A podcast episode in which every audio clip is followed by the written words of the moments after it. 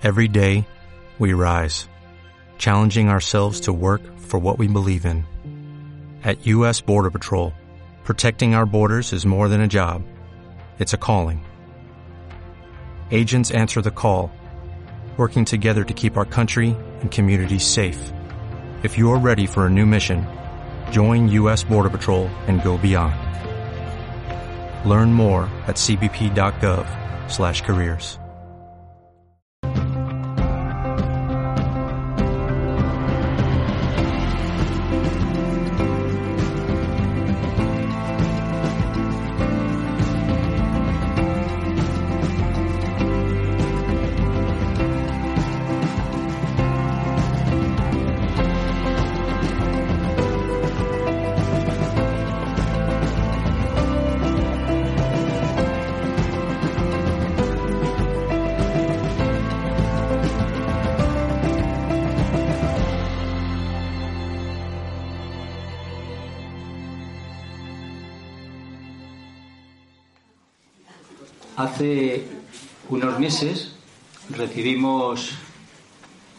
encargo por parte de Eduardo Franco en la Asociación de Estudios Espíritas de Madrid de organizar este encuentro como todos los años, porque él antes de partir pues para la gira que tiene por la zona de Cataluña, como tiene que ir a Barcelona, tiene que ir a Reus y después tiene que estar presente en el Congreso Espírita Nacional, en el 23 Congreso Espírita Nacional que vamos a celebrar en Calpe los días 4, 5 y 6 de este mes que entra, de diciembre, pues eh, quería estar aquí con todos nosotros, quería lógicamente acompañarnos y acompañar pues a todos los grupos espíritas que han tenido pues la atención de estar entre nosotros, como es eh, CEMEL, CEIDE, León Denis, etcétera, etcétera, y que para nosotros pues es una alegría el poder compartir este tiempo y sobre todo el poder otra vez abrazarnos y lógicamente por disfrutar de la presencia de Divaldo Franco.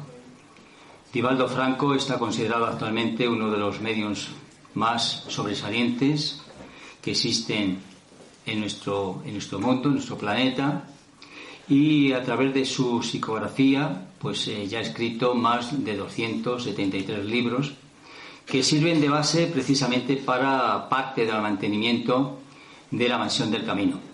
La Mansión del Camino es una institución en Salvador de Bahía donde dan acogida a más de 3.500 niños todos los días eh, y jovencitos, donde los dan enseñanza, los dan asistencia médica, les dan de comer y sobre todo educación, que es lo más importante de todo. A lo largo del año también ellos asisten a más de 30.000 personas ¿eh? Y diariamente pues a esos 3.000 se añaden jóvenes, en total unos 5.000 y pico, casi 6.000 personas. ¿Es así, Eduardo? Así es, igual. En el año 2013 pues eh, tuvieron una idea, un proyecto que era pues la casa del parto, donde de forma natural en las mujeres de Brasil no tenían que acudir a ningún hospital ni a ningún sitio, sino en ese lugar pues eh, podían dar a luz de manera natural.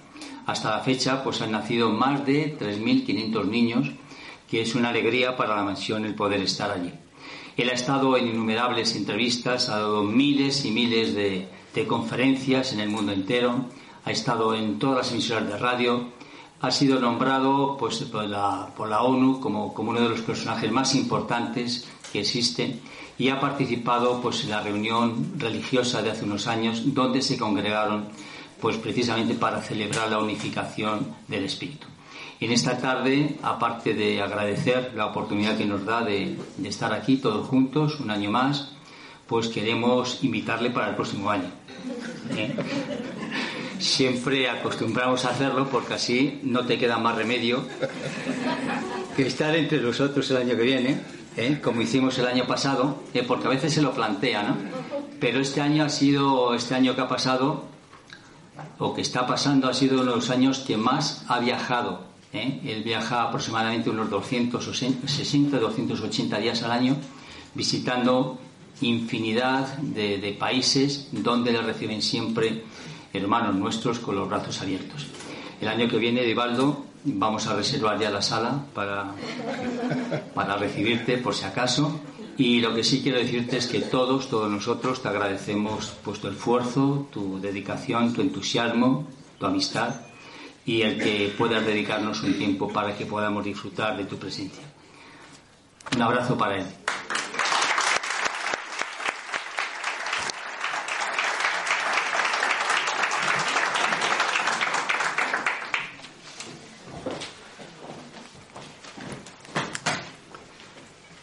Senhoras, senhores, queridas hermanas, queridos hermanos espiritistas, nuestros votos de mucha paz.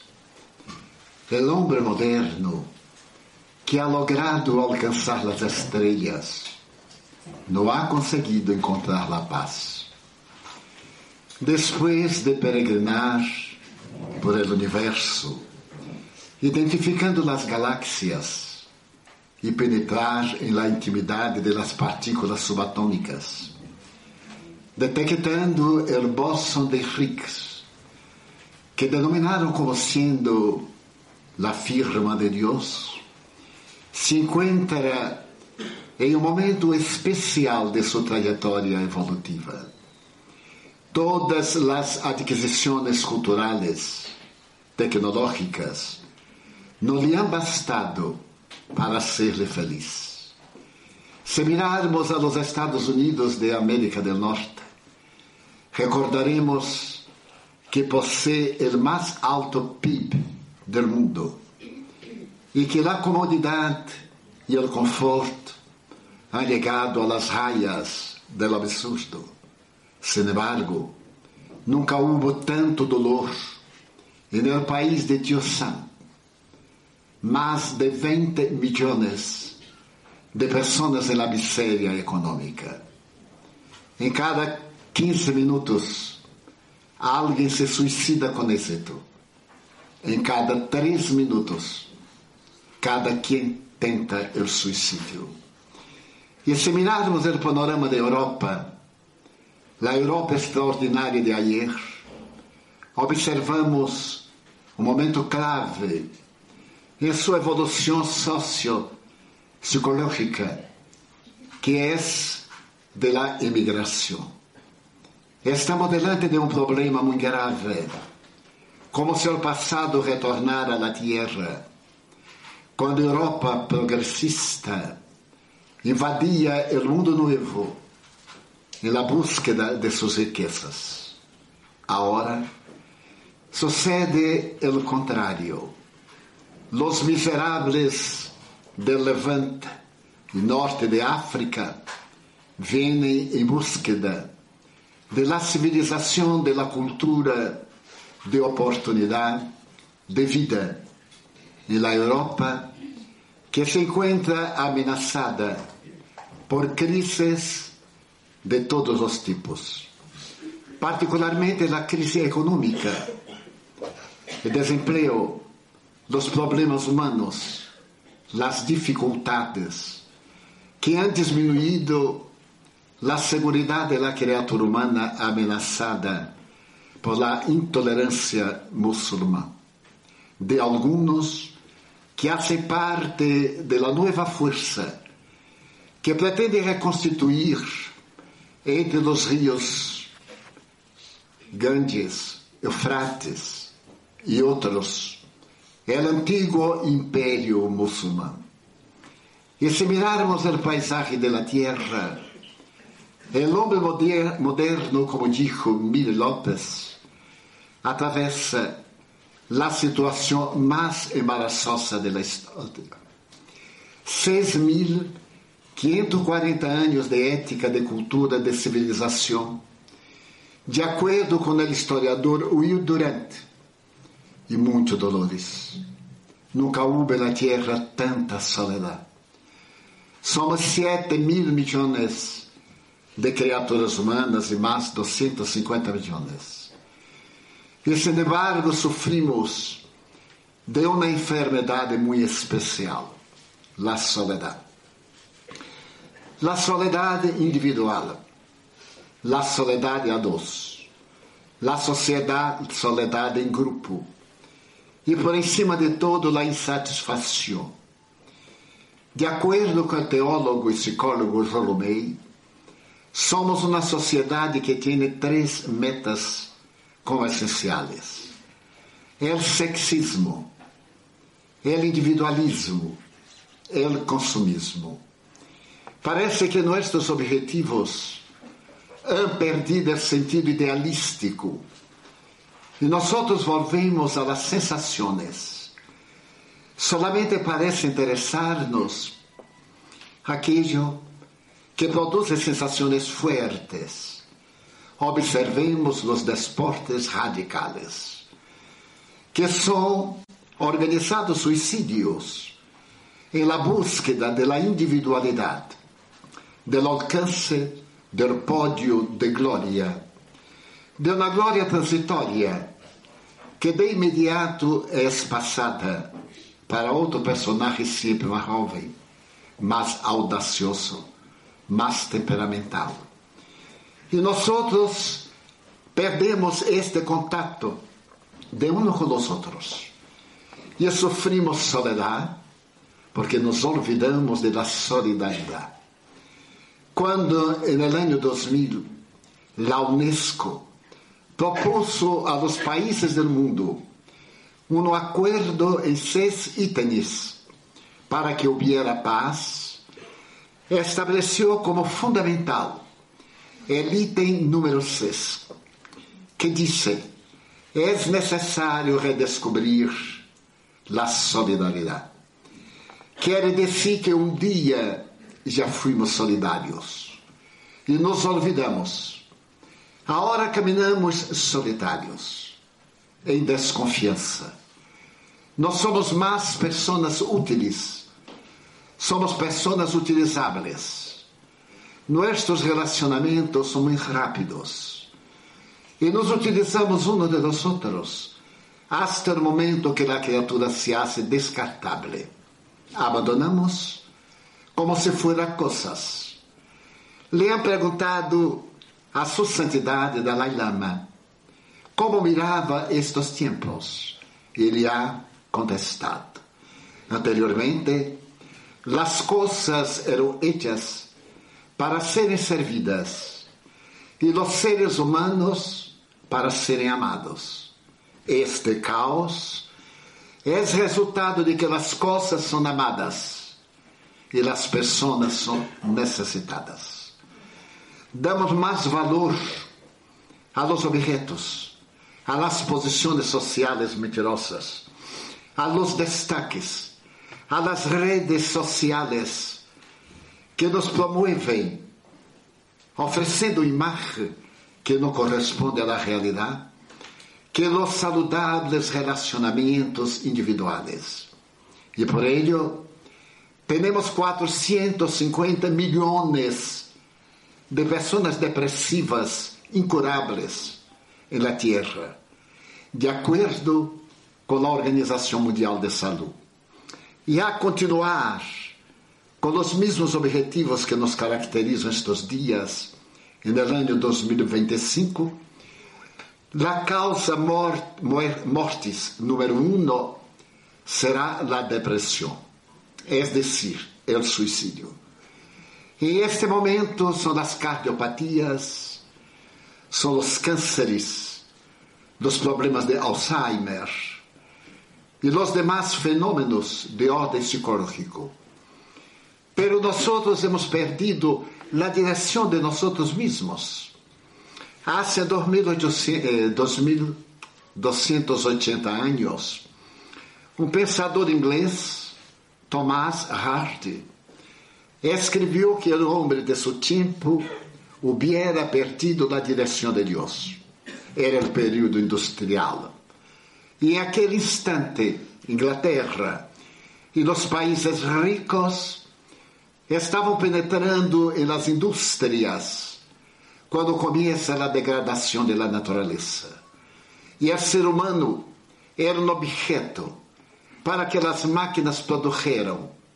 Charles Chaplin colocou isso como na caricatura em uma película chamada Tempos Modernos.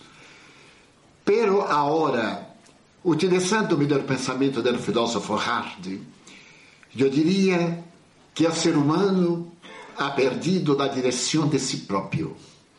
Não sabe quem é, parado de marcha, porque sofre. Qual a razão de tanta desdicha? E é porque as coisas não sucedem como lhe complacem. Miramos os países chamados ricos, que se reúnem em Suíça para cuidar do PIB internacional. E observamos que todos eles têm problemas gravíssimos, se não econômicos, morales. A drogadição é uma epidemia na Terra e é uma enfermidade incurável, porque toda doença faculta ao indivíduo o direito de querer curar-se. Pero a toxicomania não faculta ao indivíduo o direito de sua sanação. Não lhe interessa. Interessa destruir-se cada dia, descender mais profundamente la terrível situação de desgraça mental.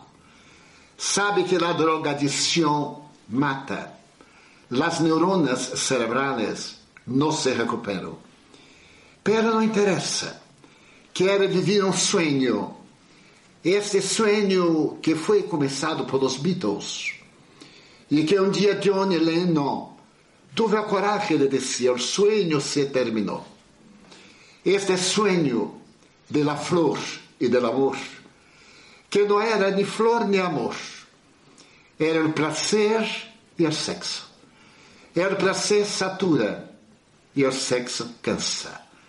Vêm as experiências eróticas, pero ellas não satisfazem o interior.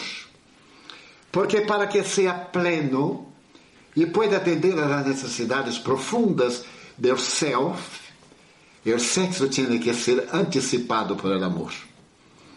Se pode hacer amor sem sexo, como sexo sem amor. E então chegamos a uma cruzes de perguntarmos qual é o sentido da vida.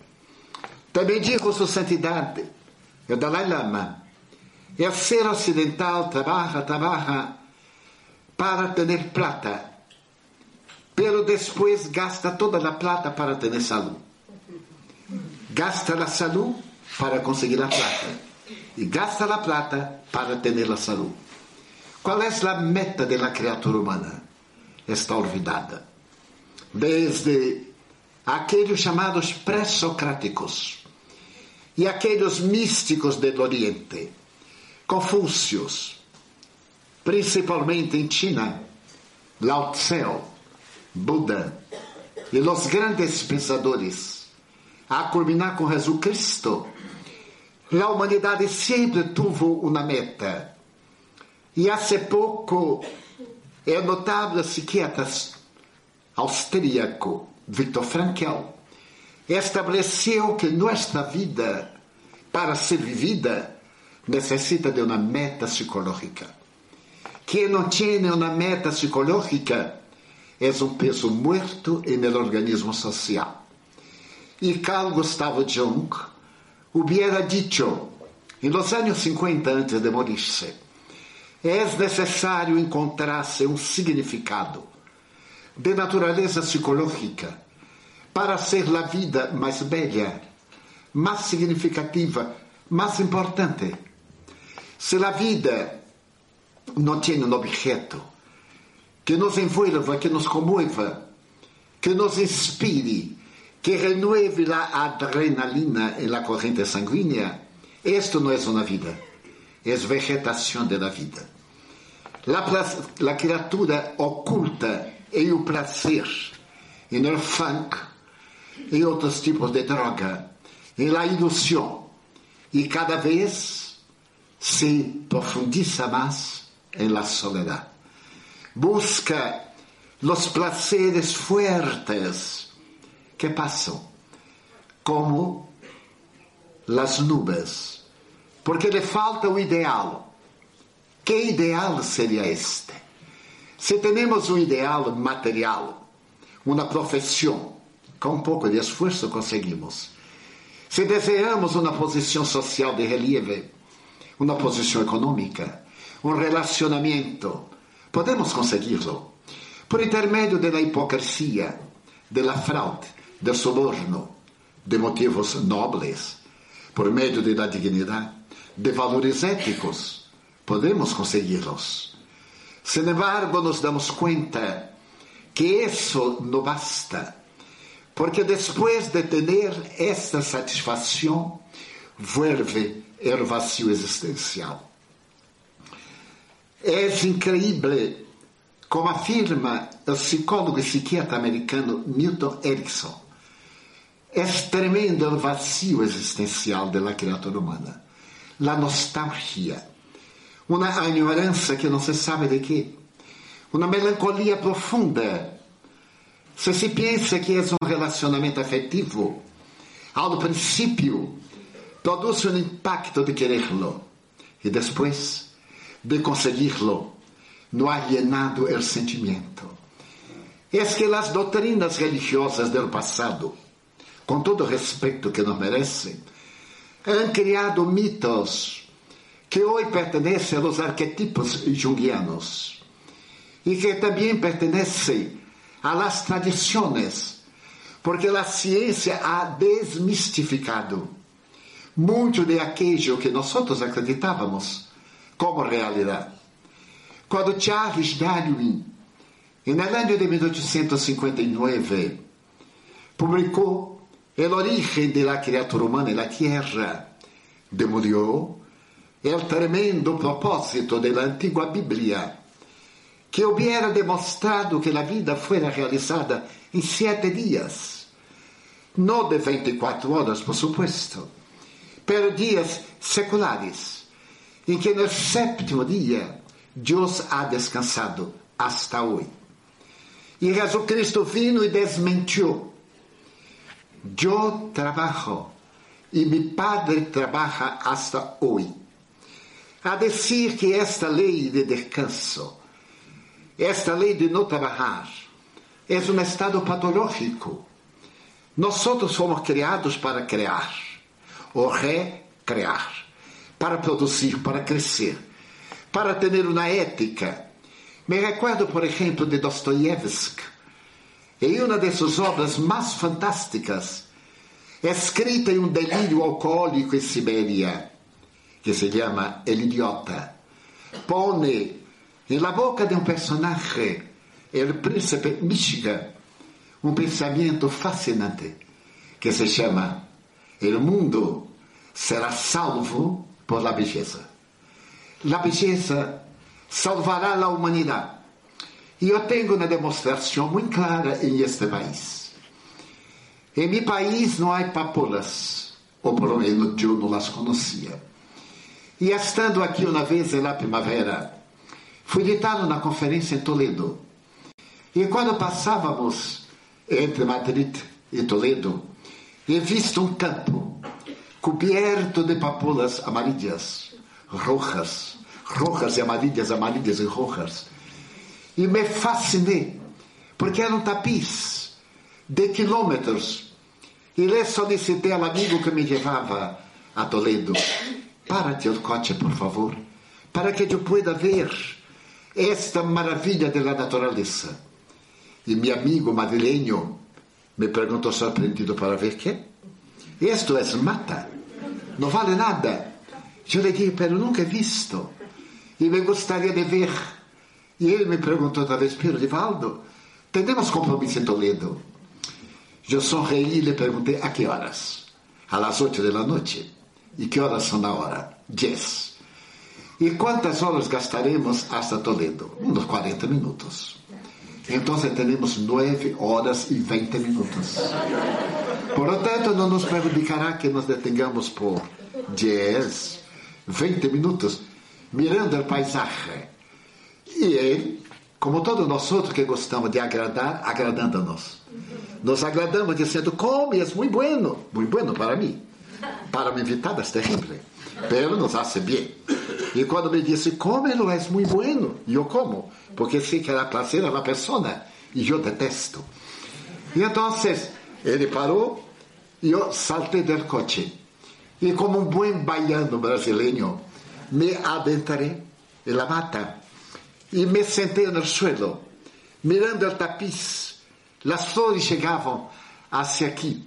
E eu me sentia um rei delante de seu maravilhoso jardim.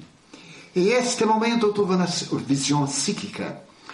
Eu he visto o Espírito Juana de Ángeles que me dijo, mira, las flores son el autógrafo de Dios en su obra, para decir que la obra de Él, porque podemos imitarlas, pero nunca producirlas. Si la semilla, si el polen inicial, no la tendremos. Y yo me conmoví porque había leído de Dostoyevsky exatamente eso. La belleza salvará el mundo. Me levanté, había gastado una media hora y encontré a mi amigo en el borde de la carretera mirando y las lágrimas corriendo. Y le pregunté, ¿qué pasa? Mira, yo nunca he visto esto. Yo trabajo en Toledo, voy tres veces a semana, paso por aquí tres veces, pero nunca he visto, es decir, he visto, pero no he mirado. Es que nosotros no tenemos la costumbre de mirar la belleza.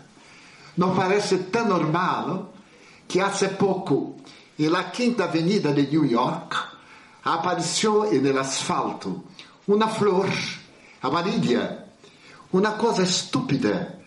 En la avenida más movimentada del mundo, una flor el asfalto. El alcalde pidió al servicio de tránsito poner un guardia allí para desviar el tránsito. El tránsito que nos importa de quitar la vida de un hombre estaba prohibido de destruir esta flor que por tres días embellezó New York. Entonces es necesario que tengamos una meta. Y mirando las metas humanas, he llegado a la conclusión que hay una meta que no les damos importancia, sin embargo, sea la más importante. La meta de la inmortalidad del alma. Porque todos nosotros vamos a morirnos, queramos ou não queramos, acreditemos ou não acreditemos. Eu tenho um amigo psiquiatra que lhe comprasse ouvir minhas conferências e depois discutir comigo, combater-las, presentar-me os erros de seu ponto de vista. E a mim me hace muito bem, porque és um intelectual, és um homem de muita cultura e me ajuda. E então sempre me disse, Divaldo, convence-me que há imortalidade del alma. E muito pacientemente, é a virtude das pessoas antiguas. E eu lhe dizia, bueno, não tenho esta pretensão, pero intenta convencer-me. Não, não intento convencer-te. E discutimos há anos. Ele já está convencido, pero não quer doblar-se. É o ego. E porque muitas vezes se equivoca, diz, Deus é testigo. Hum. Se é testigo, está vivo. E é um testigo fantástico. Então, um dia me irritou por primeira vez. Sou muito difícil de irritar-me, pero quando me irrito, perdo a tranquilidade. E estava a ponto de expressar o sentimento de antipatia quando le mirei a ele e ele me disse: Dá-me uma prova da imortalidade do alma. Eu lhe contestei: Não tenho esta tentação. Pero te pido que me des uma prova que não há a imortalidade. Não, não puedo. Então, há. Porque solamente eu que tenho o dever de probar-te que há. Tu tienes o dever de probar-te que não há. Os direitos são o mesmo. E ele que está mais ou menos de minha idade, e miente, disse que tem 70, tem um pouquinho mais, um pouquinho mais. Eu lhe dije, não te preocupes. Vai chegar o dia que tu volverás e dirás, Edivaldo, ai a imortalidade. E eu te contestarei, viste? E que hago quando encontre a imortalidade? Lloras, porque has perdido a oportunidade. É curioso. Quando eu era muito jovem, lo que não hace muito tempo, por supuesto, eu veia um muchacho de 20 anos, eu tinha 10, e me parecia que esse muchacho era um homem como era viejo, 20 años. Súbito cumplí 20 años. Y salté para un muchacho de 35, decía 20 años. Maravilla, pero él tiene 35 años. ¡Qué horror! Y súbitamente yo cumplí 35 años. Miré para un de 50. E se diz em Brasil que quando começam entra 40, 50, 60, 70, é rapidíssimo. E súbito eu estava com 50. Disse, eu não posso ter 50. Pero estava mais ou menos. Mirei no espejo e he visto um amigo com 60. Digo, ah, eu vou morrer-me bem, 50 anos. Pero 50 anos para mim era muito. Medio siglo é viver muito, 50 anos. Pero meu amigo tinha 60. Que maravilha! Será que cumprirei 60? E cumpri. Quando estava preparando-me, me di conta que era dia de meu cumpleaños e que estava com 60 anos. Me senti avergonzado, Deus mío, 60 anos, sou um anciano. E mirei a um que tinha 80. E digo, bueno, estou com 60. E esse está com 80, mas estava um pouquinho acabado, um pouquinho desgastado. Eu mirei isso na comparação, calculei na computadora como seria minha cara aos 80 e subito cumpri 80. Uma coisa terrível. Pero estava mais ou menos. E então he encontrado um amigo meu com 95, lúcido. Eu disse, mire, que muchacho, já não és um anciano. Mira como anda, ¿eh? não está curvado, não arrastra os pés, tiene os dientes, não tiene a dentadura em um vaso com água para quando vai, para quando vai eh, dormir-se, como se usava antigamente. E então, agora eu estou mirando um, uma fotografia de um homem em Japão que tem 120 e he dito, que muchachito, ¿eh? Chegarei já, que é meu sonho. Quero dizer que se passou tão rápido. É tão rápido que não nos damos conta. Há três dias me estava preparando para viajar e encontrado um amigo de há muitos tempos. E ele me disse, Divaldo, há 60 anos que somos amigos. E eu lhe gritei, callate. 60 anos, tanto já se ha muerto. E nós outros estamos aqui porque os jovens são muito bondadosos. Eu tenho muito medo de acostar-me, porque se me acuesto e passa na pessoa, dirá está morto. Sempre me acuesto na inclinada, porque qualquer coisa me pongo de pé. Quero dizer que há uma esperança de que há a imortalidade da alma. Porque a natureza, a vida, o caos, o azar, como se queira chamar, Deus, no aplicarían 4 mil millones de años para se utilizar de una molécula de azúcar encontrada en la intimidad de las aguas profundas de los océanos y esta molécula de azúcar que es resultado de las olas golpeando las rocas formar el primer organismo unicelular y después un organismo pluricelular. E depois um organismo vegetal em las rocas del submar. E depois a vida, surgir de la nada, cambiar-se, uma célula única. E produzir. Este elenco de células que existem na natureza. Não é possível que la nada pueda, por exemplo, em um neuroblasto, que é a única célula resultado da fecundação do óvulo por el espermatozoide, um noivo, um uivo, desdobrar-se por la cisciparidade e construir este corpo com 300 mil milhões de células, células hepáticas com uma função, células neuronais com outra função. Células de la córnea, de los huesos, de las uñas, de toda a organização fisiológica. Como se eu tomara de uma semilla de naranja, la plantara e iba a cosechar trigo. manzanas, uvas de aquella semente. Não há como explicá-lo. Então, o materialismo disse fatalidade biológica. Como fatalidade? É dizer, se há uma fatalidade escrita aí, que não isso? Por que, que houve esta evolução hasta este momento em que estamos progressando? Desde o primatas homini ao Pithecanthropus erectus, ao Homo sapiens, ao homem sapiens sapiens e agora ao homem virtuales. E que mais iremos encontrar?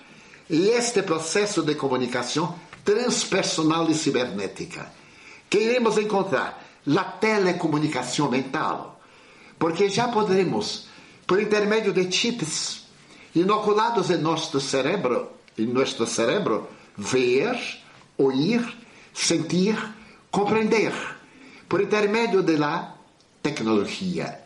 Pero não hemos conseguido aún criar um cérebro.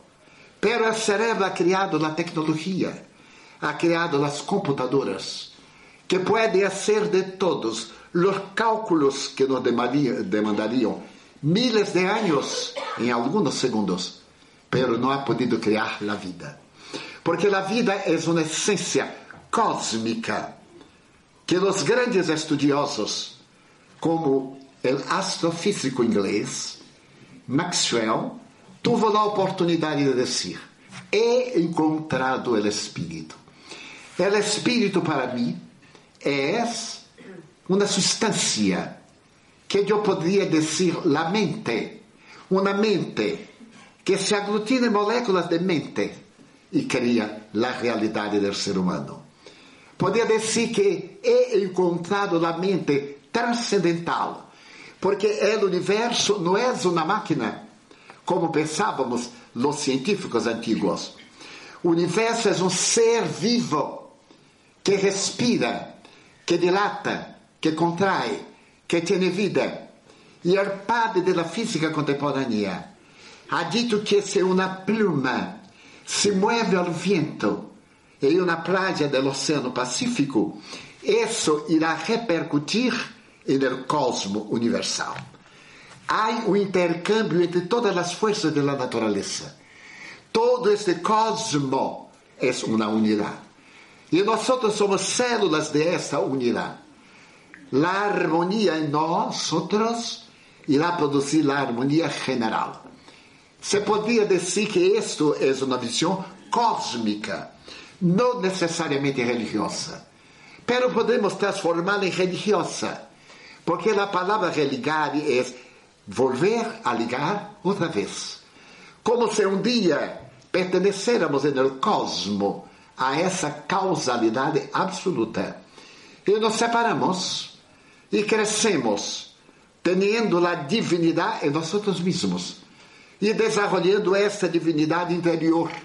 Por ello, o Espiritismo é uma ciência. E ao lado de uma ciência, uma filosofia impar. Porque toda a filosofia, psicologia, sociologia e teologia sempre ha buscado saber que é Deus. E pero se hacía a pergunta de uma forma equivocada. Que é Deus? E a partícula que temos o homem que. E como perguntavam quem é Deus, a resposta era antropomórfica.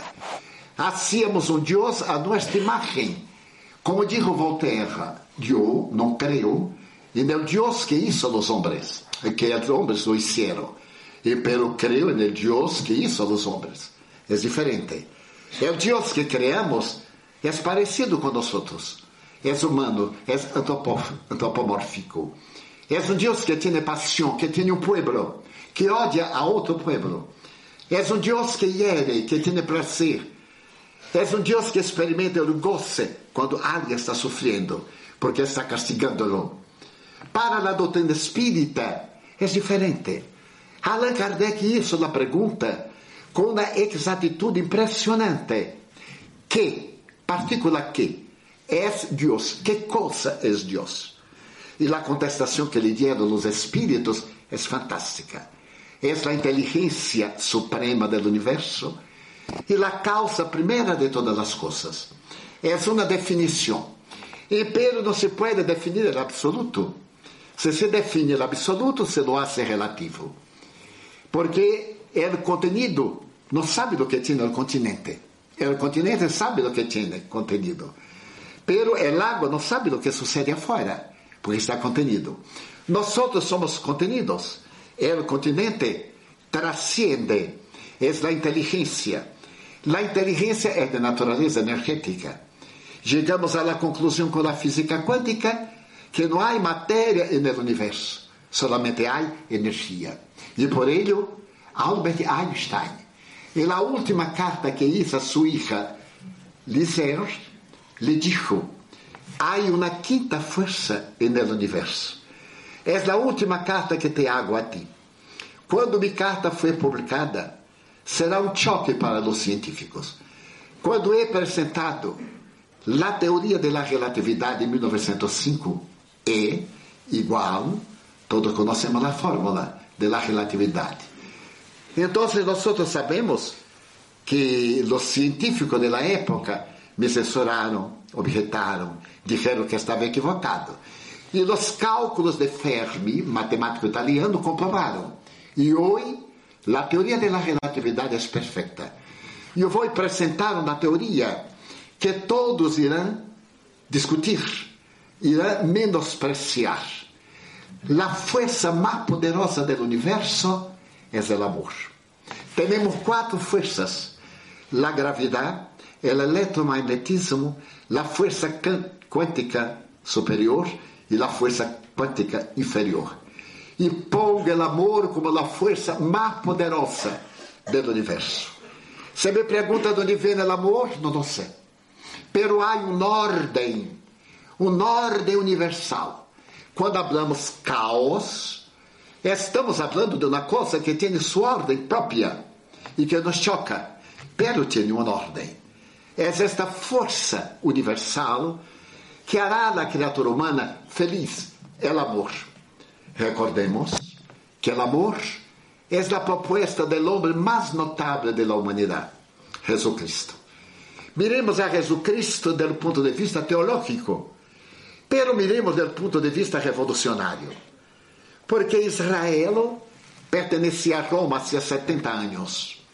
Havia sido entregue a Síria por Marco Antônio em seu estado interior, anterior. E este pueblo rebelde recebe um nome que seria o Messias esse herói que venia brindar a seu povo com a felicidade plena. E esse homem é um revolucionário, porque invertiu a ordem de los valores. É increíble como um homem de 28 anos pudo cambiar a história do pensamento humano. É extraordinário sociólogo, filósofo, escritor, periodista Ernesto Renan da Academia de Francia, dijo que Jesus é tão extraordinário como ser que dividiu a história. É o único ser que a história respeita. Os primeiros atos são narrados antes de ele e os outros hechos depois de ele. É indudável que é o ser mais notável da história, do ponto de vista filosófico, sociológico, teológico também religiosos se querem. Pero este homem teve o valor de subir a uma montanha e desde ali contemplar uma civilização que então tinha três mil anos e desse bem-aventurado o pobre em espírito. Porque que era o pobre? Uma pessoa miserável, uma pessoa que não tinha nada, que não valia nada. Pero pobre em espírito é diferente pobre no espírito de vanidade, de torpezas morales, pobre de poder, de aquello que constituye nossos interesses imediatos, pobre de orgulho, pobre de insensatez e rico de valores éticos. Porque vitorioso não é este que mata. Matar é muito fácil. Eu posso matar com a calúnia, levar o suicídio com a infâmia utilizarme de uma arma, de uma pedra, de uma arma inteligente. Pero verdadeiramente herói é aquele que vence as suas malas inclinações. Porque vencer-se a si mesmo é muito difícil. Vencer-se ao outro é muito fácil. E ele predica que a verdadeira felicidade constitui em essa transformação moral do indivíduo para melhor. E supera o pensamento de Sócrates. Sócrates traz do santuário de Delfos esse pensamento de nota-se o tom. Conócete a ti mesmo. É fascinante a história da filosofia. Pero Jesus vai adelante. Conhecer-se e amar-se. Porque não basta conhecer-se uno, é necessário amar-se a si mesmo. E também amar ao próximo e amar a Deus. Como amar-se a alguém a quem nunca vimos? Se nós amarmos a nós mesmos, que nos conhecemos desde que nascemos. É necessário um sentimento revolucionário. Poder amar-nos. Esse amor nada tem de egoísmo. É um sentimento de grandeza. É alto amor é cada dia ser melhor. Intelectual, moral, espiritualmente. Em sentidos. Atender a uma ética de bom comportamento. Sou o que sou. E não aquele que penso que não sou. Então se propõe Jesus el auto-amor como fundamental. A maioria de nós, do ponto de vista psicológico, não nos amamos. Temos conflitos e aí está a cirurgia plástica para cambiar a persona, a máscara, porque detestamos a máscara, detestamos o ego. Quando me recuerdo, por exemplo, de um muchacho, o rei del pop, que se morreu há pouco, Michael Jackson que queria ter o rosto de uma cantante e que não conseguiu. Queria ter a pele branca, porque se detestava a pele de color, de color não, de falta de color, afrodescendente. E então perdeu a identidade. E vemos a cada rato a pessoa cambiar a estrutura externa, porque la detesta, ou porque tem como padrão outra é falta de auto-amor. Auto-amar-se é, como disse um notável pensador alemão. Ele disse que era deformado, tinha um problema de feiura e se queria casar com a mulher mais bela que havia em Alemanha naquele entonces. E ele o mirou, era um quasimodo, e lhe disse: Como te puedes atrever a querer-te? casar comigo? E ele dijo, mira, antes de nosotros venirmos a la tierra, Dios me preguntó, ¿qué quieres? Yo te haré un monstruo deformado. O te haré un hombre bellísimo, con toda la estructura de un paisaje iridescente. Pero tu mujer podrá ser bellísima y tú serías un monstruo. O teneres una mujer monstruosa e seres um ser belíssimo. Que prefieres? E quando eu supe que eras tu, eu lhe disse: dá-me a feiura de ella. Eu quero ser um monstro, para que ela seja este ser celestial. E eu pueda mirar, como um batráquio que sou, a beleza desta princesa de los cielos. E ela se apaixonou por ele e se casou. Ele é o abuelo de Prokofiev el grande musicista. Era deformado, era feo, porque pediu a Deus que toda a beleza a la mujer que por ele se apaixonou. Não por seu corpo, por sua alma, por el ser, por la beleza interior. Então, esse tipo de proposta idealista nos brinda Jesucristo. Nós temos o dever de amar. Amar não é uma postura de natureza teológica. Aprendemos que amar nos brinda el reino de los cielos. Ay, voy para el reino de los cielos.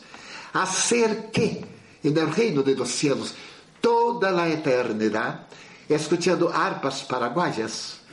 Aquí están amigos míos de Paraguay y los homenajeo con esas arpas Llegará um ponto que nós, os violinos Stradivarius, serão compensadores.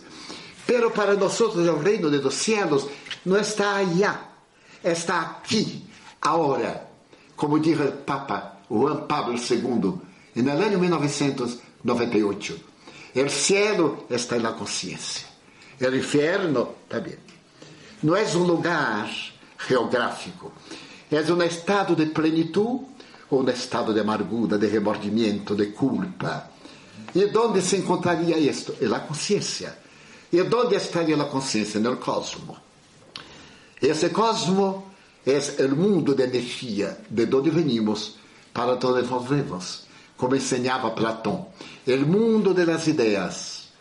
Este mundo fantástico, eidos, de onde se formam as coisas, a sombra material, para que o ser pueda vivir, que é um ser imortal.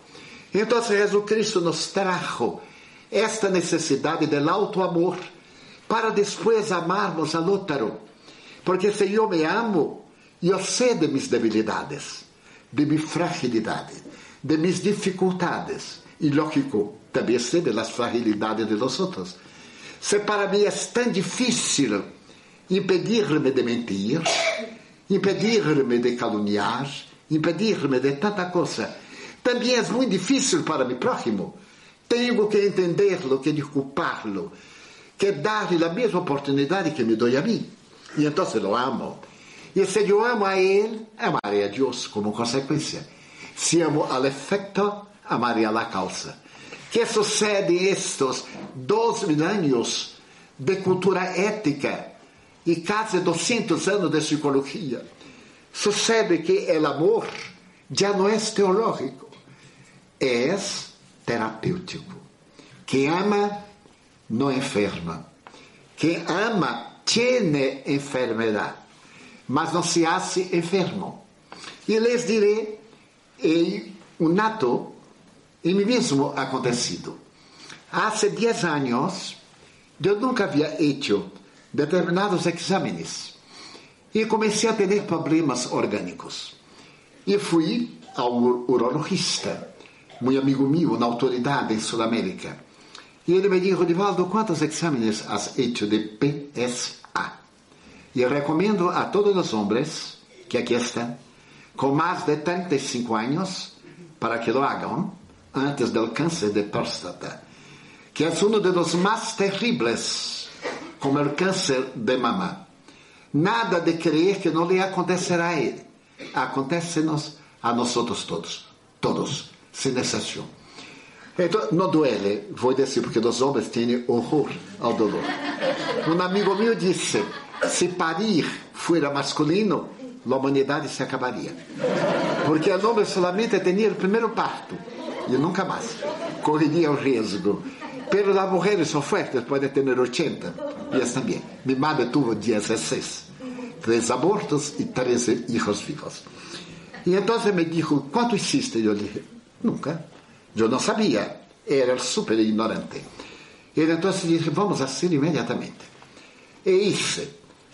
Lo normal, em minha idade, então, seria 14, ou melhor, 4. Eu estava com 37.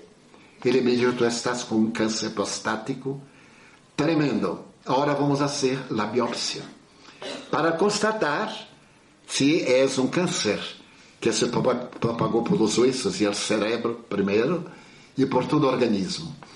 Lo e digo, o que tenho que fazer? Vamos fazer um exame. E isso é o primeiro exame, Deu negativo. Pero com essa taxa, paz, com este nível tão alto, ele me disse, tu tienes. E dentro de mais um mês, haremos outra biópsia. E eu lhe perguntei, e que deveria ser? para poder diminuir a produção dessa substância cancerígena. Ele disse que a medicina sepa, não há nada que fazer. E eu lhe disse, a medicina já falou do poder mental, do amor. Ele disse, não, esta é utopia. Ele é acadêmico. E eu lhe disse, uma utopia não testada em laboratório, por alguns, pero testada em Califórnia por um equipo de médicos com los más sofisticados aparatos. que demonstraram o poder da mente, produzindo radiações específicas no cérebro. Desculpe. Então lhe disse: dá-me 20 dias e eu bajarei. Ele sorriu porque, como eu sou espírito, ele é materialista, e me disse: Ustedes têm umas ideias. E eu lhe disse: Tu verás. E fui para casa e comecei a fazer uma visualização terapêutica. É decir, visualizar a próstata e fazer um trabalho de amor. Dizendo-lhe mentalmente: Mira, eu nunca te tratado mal, nunca te tratado bem. Pouco sabia de tua existência. Como tienes coragem de fazer isso comigo? Tanta gente que te perjudica, que te maltrata. Vete para outro e deixa-me em paz. Tu eres amiga minha todos os dias. E depois eu consultei algumas obras para saber a função, a forma, como seria sua realização orgânica, a produção das hormonas, especialmente da hormona masculina. E comecei a estudar e comecei a mentalizar. 25 dias depois, hicimos no mesmo laboratório, com o mesmo médico, com o mesmo urólogo, o teste. Tinha 20. E ele me disse: está equivocado, porque estava com 37. Eu disse: dá-me mais um mês e barrarei a 10. E ele disse: que medicina está tomando? La cabeça. La cabeça, solamente isto. Porque é a mente que controla o corpo e não é o corpo que controla a mente. Nós somos consciência. E na hora que a consciência contribui em benefício do indivíduo, o indivíduo rescata todo aquilo que necessita.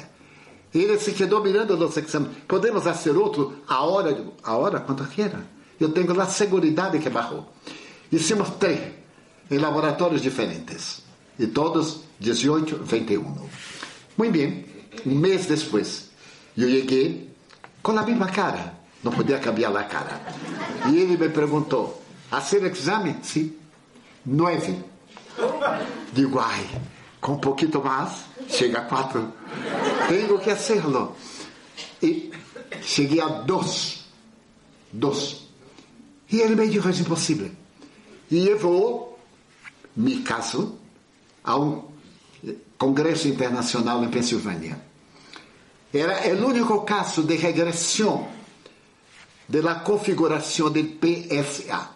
Pero el amigo mío, que trabalha na Mansão do Caminho, o fundador, estava com câncer prostático.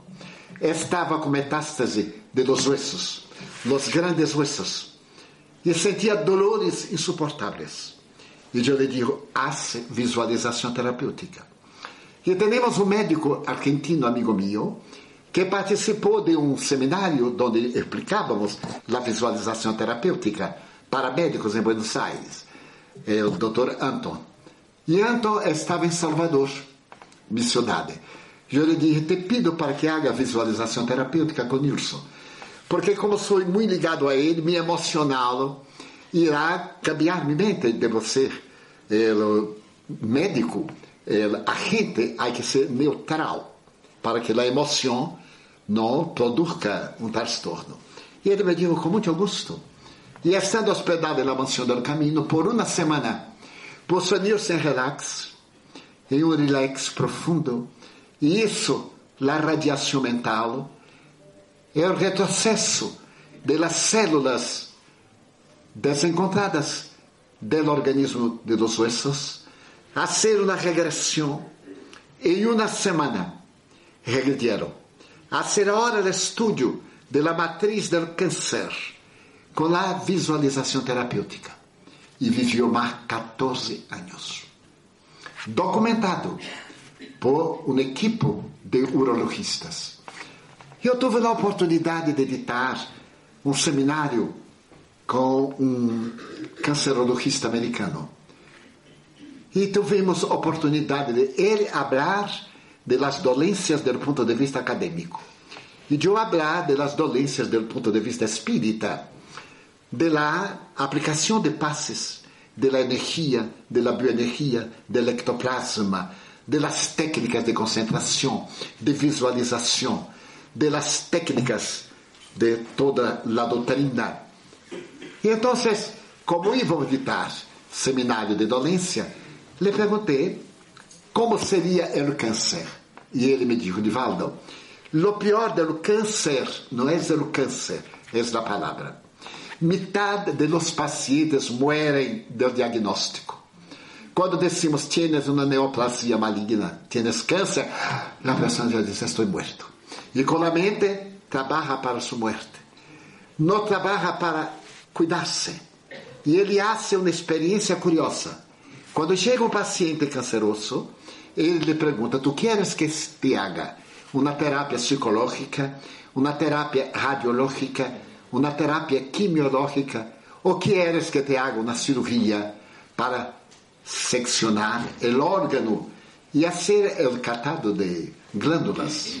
De acordo com a resposta do paciente, ele sabe psicologicamente do valor moral e da força que tem o paciente. Se ele diz, quero uma cirurgia para ver-me livre, esse vai morrer rápido, porque esse vai autodestruir-se por, el medo. Pero se pede uma terapia psicológica, este viverá. Não é que não haga a cirurgia, que não haga a radioterapia, hará de acordo com a necessidade. Pero é o estado psicológico do paciente.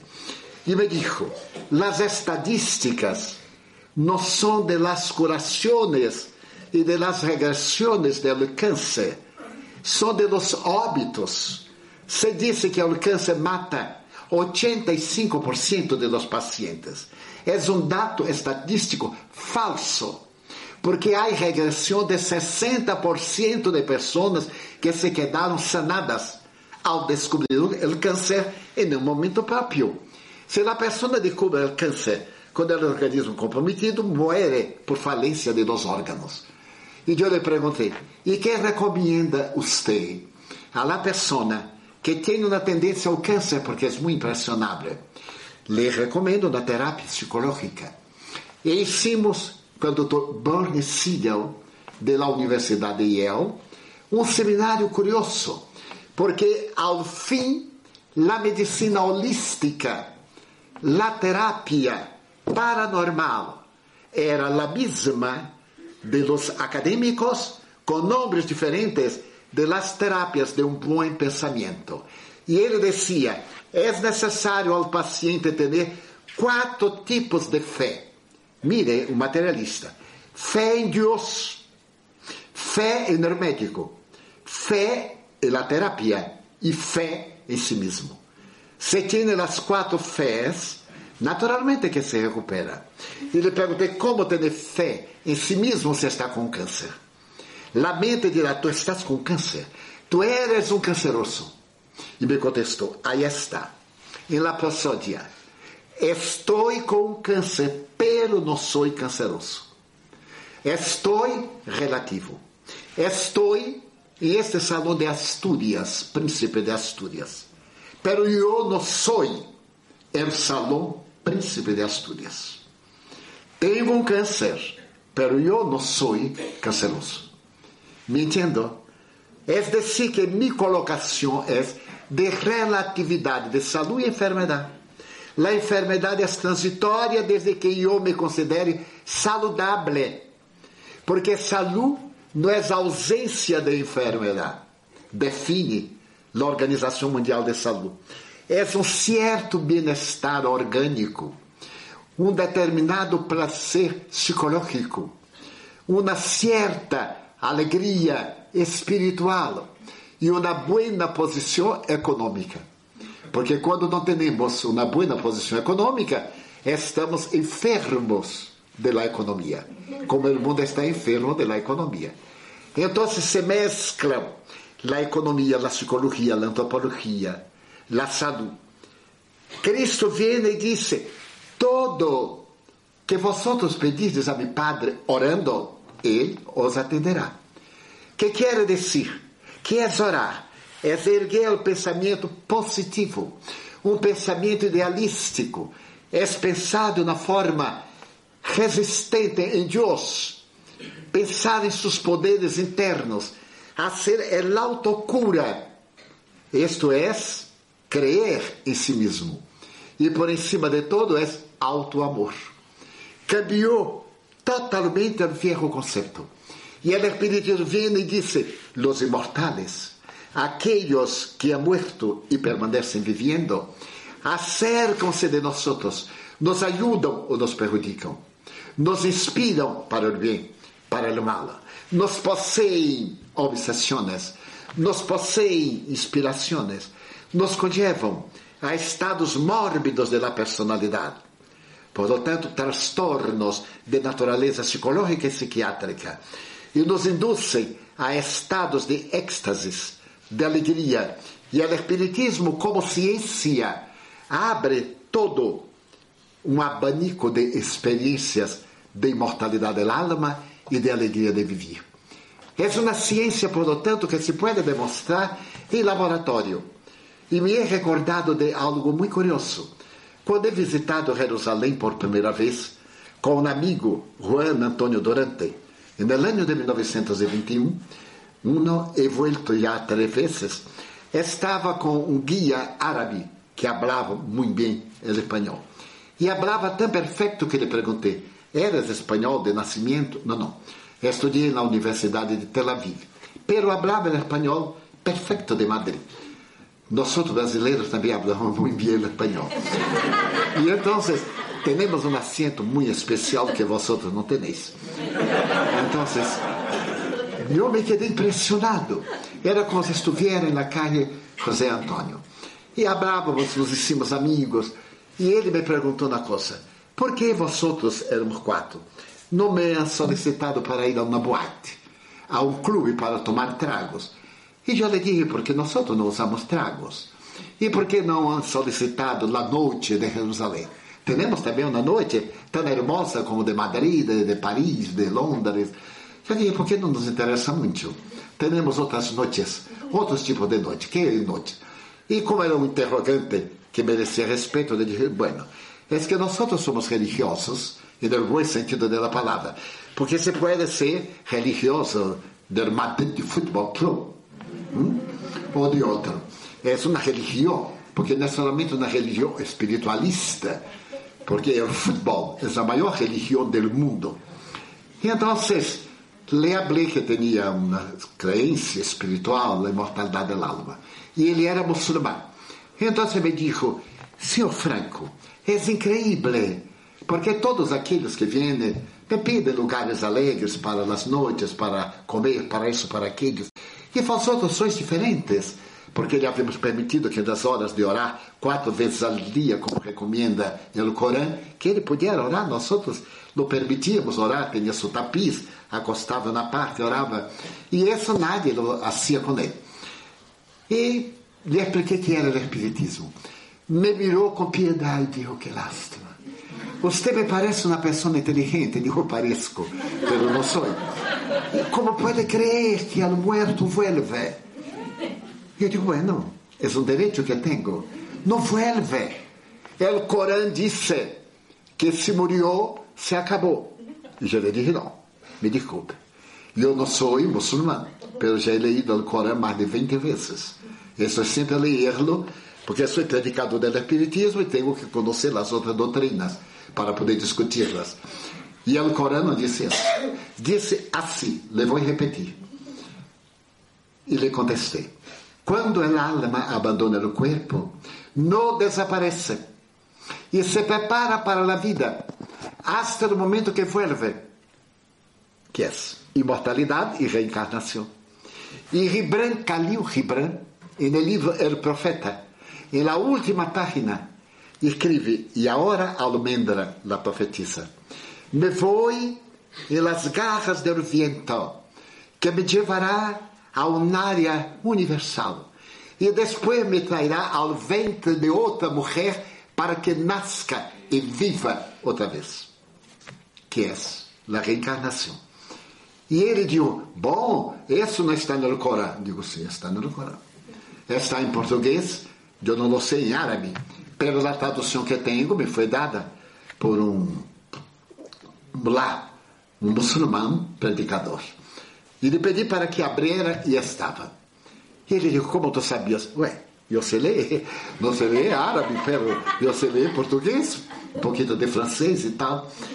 Ele sorriu e em este momento eu he visto um espírito acercar-se e me perguntou, pídele, me perguntou, falando muito mal o português.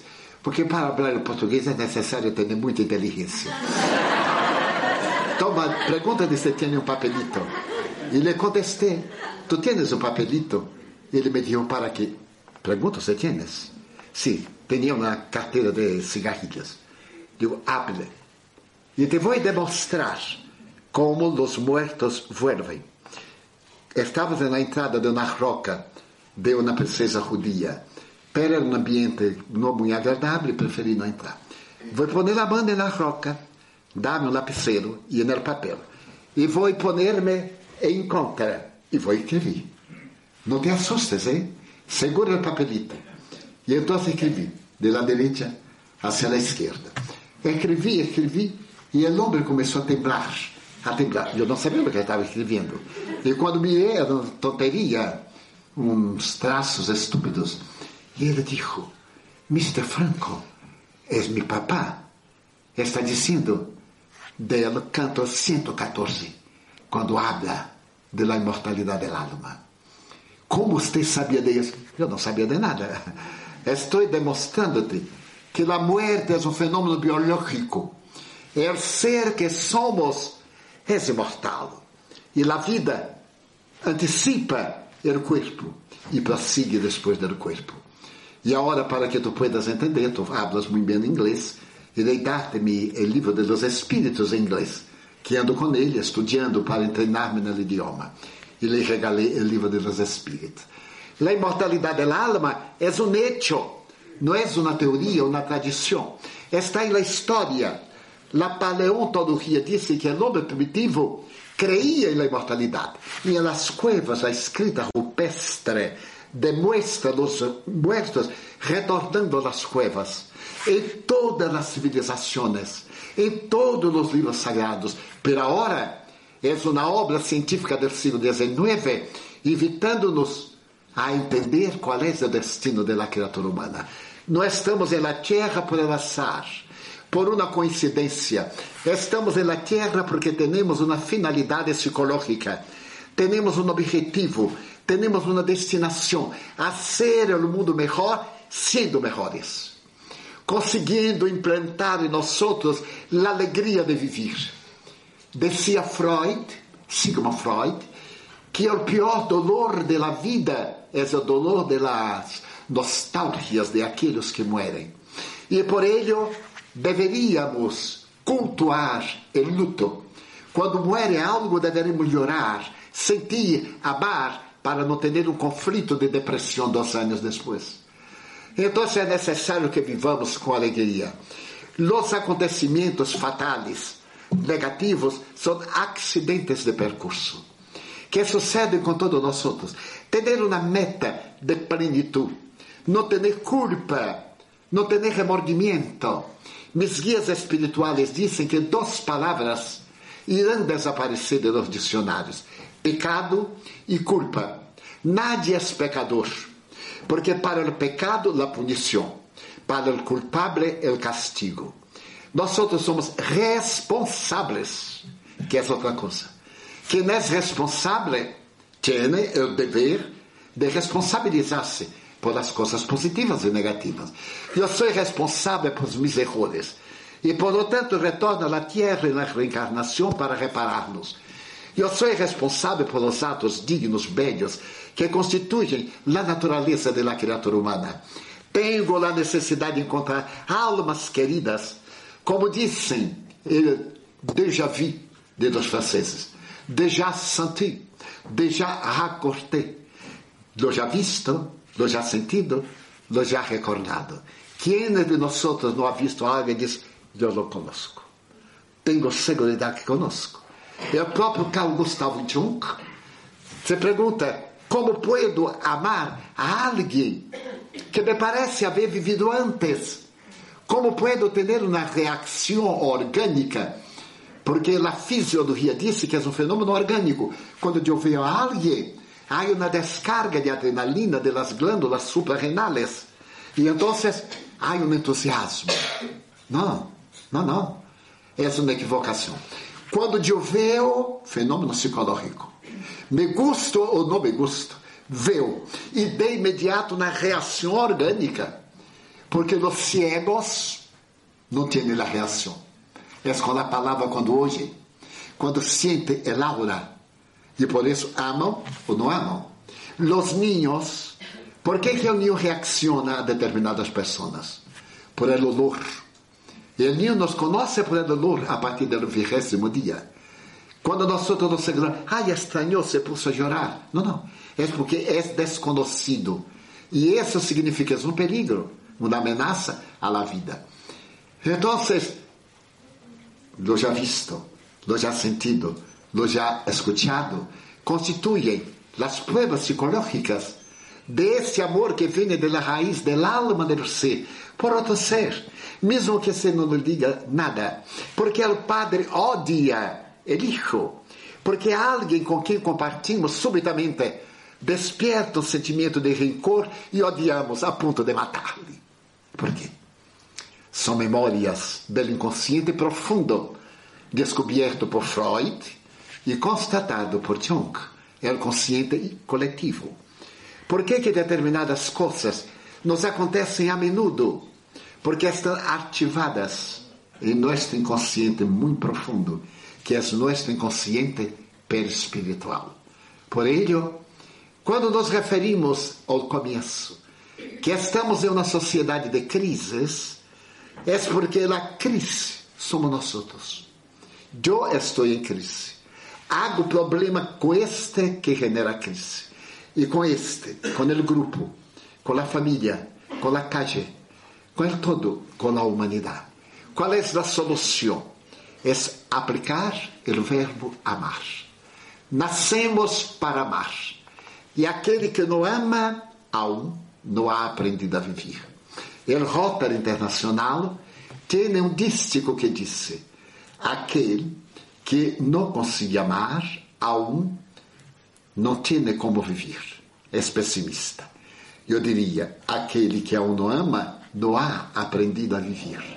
Quando aprendemos a viver, a dizer ou não dizer: Eu te amo, eu te compreendo, eu te necessito, te quero. A mim me parece muito bem em espanhol: te quero. Nós decimos te amo, como acá também. Pero te quiero es un poco más profundo. Es como decir, tú me perteneces, porque te quiero tanto, y te amo tanto, y también te amo poco.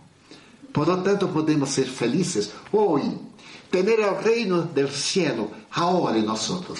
Cuando salimos a la calle, y este tumulto, y estos días navideños, que tenemos que enfrentar tantos conflitos, comprar regalos para amigos ou parientes ou pessoas queridas e temos a dificuldade, impedindo-nos de fazer o melhor que queríamos. Digamos que maravilha. Eu tenho o melhor da vida, que não valoro. E por ello quero dizer-lhe a Deus que te amo. Muitíssimas graças, Senhor da vida, por tanto que te amo. Quero dizer-te de la mirada minha que me propicia ver a terra aquellos que são desventurados, que me permite ver o céu, a terra, o mar, as flores em todos os colores. Por a mirada minha rica de color, quero dizer-te que necessito ver mais para ter tu amor.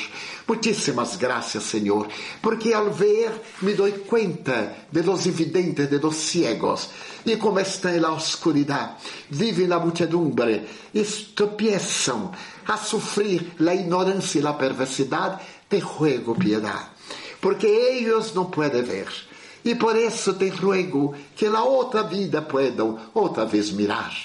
Me gostaria de agradecer-te por os ouvidos meus, que me prometem e me permitem ouvir a música do pueblo, que descende del, del morro en la plaza a cantar, oír la melodía de los inmortales, que se oye una vez y no se olvida jamás, escuchar la canción que viene de un ganadero, la música del cancionero y poder decir yo te amo a ti, Señor de mi vida, por mi facultad de amar y de hablar.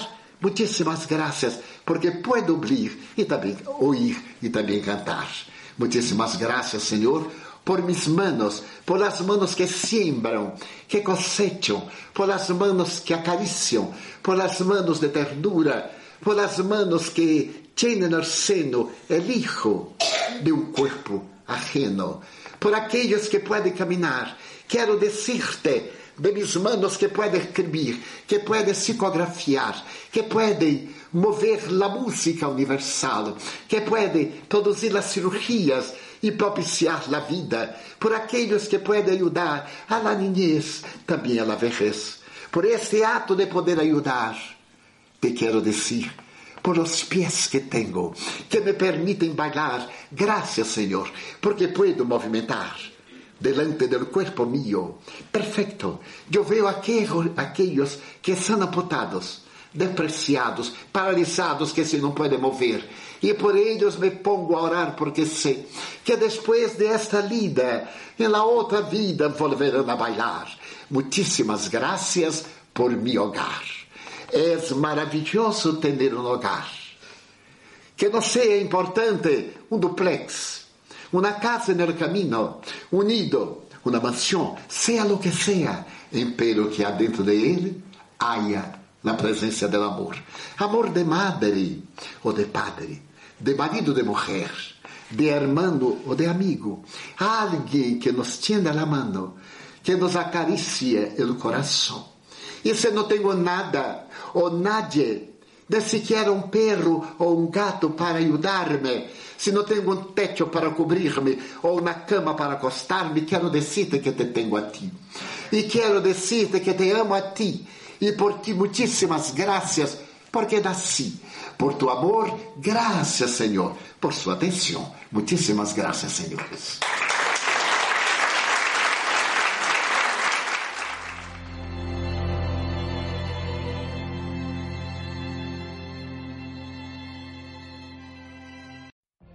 What if you could have a career where the opportunities are as vast as our nation, where it's not about mission statements, but a shared mission? At U.S. Customs and Border Protection, we go beyond to protect more than borders. From ship to shore, air to ground, cities to local communities, CBP agents and officers are keeping people safe. Join U.S. Customs and Border Protection and go beyond for something far greater than yourself. Learn more at cbp.gov/careers.